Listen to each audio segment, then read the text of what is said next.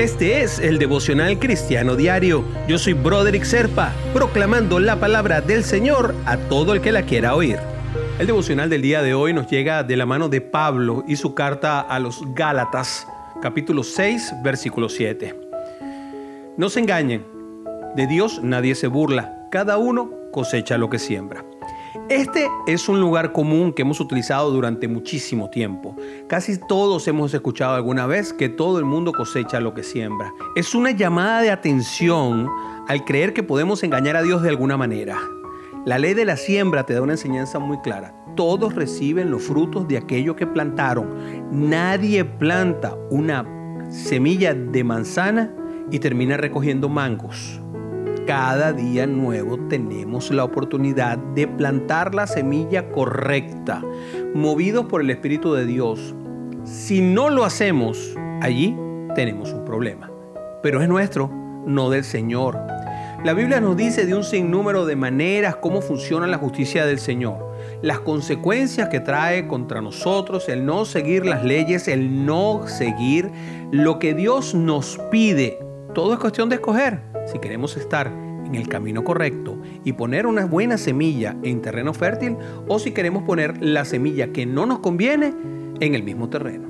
Mira bien siempre qué tipo de semilla siembras, porque si plantas mal vas a recoger algo que no te va a agradar y tal vez sea momento de cambiar de actitud. Y el cambiar de actitud viene con pedirle perdón a Dios. ¿Recuerdas lo que siempre te he dicho? Pedir perdón viene con el arrepentimiento y el acto de contrición, que es hacer el cambio. Revisa cómo te comportas con el Padre. Es importante. Y como siempre te digo, ora.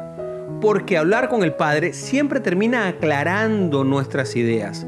Y aunque creas que es un ejercicio que tú haces, como hay mucha gente que piensa que la meditación termina sacando el conocimiento que tenemos dentro, pues realmente lo que pasa es que cuando te pones a meditar, estás hablando con el Padre y el Padre te da lo que tú le estás pidiendo. Si tú pides un consejo, te lo va a dar. Si pides guía, te la va a dar.